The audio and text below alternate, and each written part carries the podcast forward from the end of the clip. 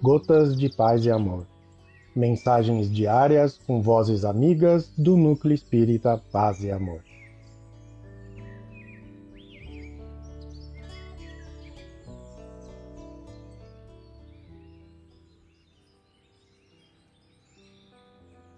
Olá, queridos amigos.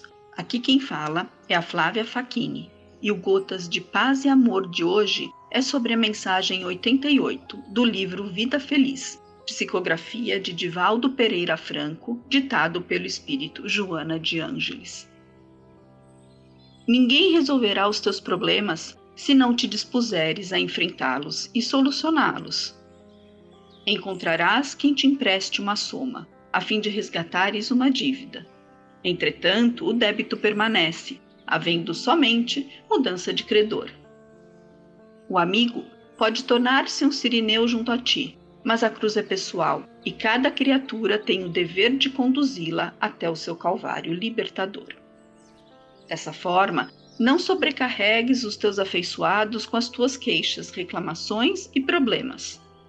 Busca equacionar os teus problemas, um de cada vez, até vencê-los todos. Joana de Ângeles. Um abraço fraterno a todos.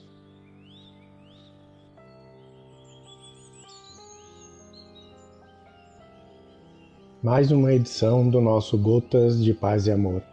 Um abraço para todos e um excelente dia.